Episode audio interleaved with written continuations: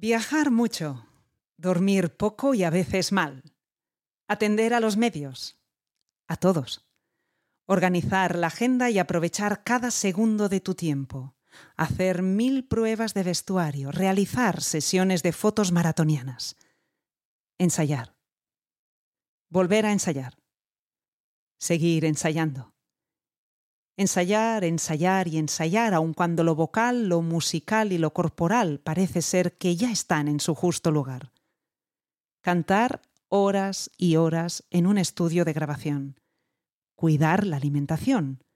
Mantener la calma cuando los demás pierden los nervios y las formas. Procurar hacer ejercicio a diario.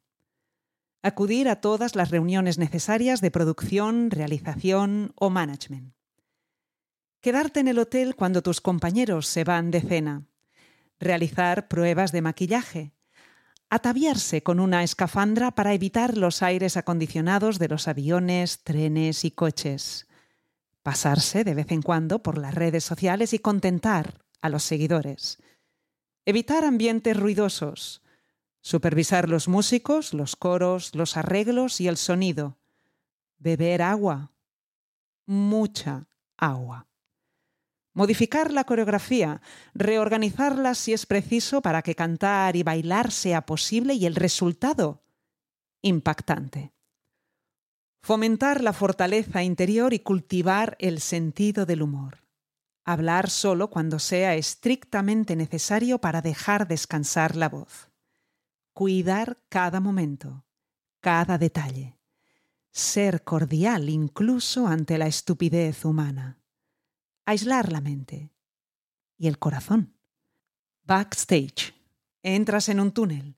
El tiempo se para. Tu cerebro trabaja ahora dividido en el control de la actuación y la reacción del público. Todo el esfuerzo y el trabajo se juega en tres minutos.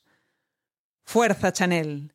Aquellos que critican jamás pisaron un escenario.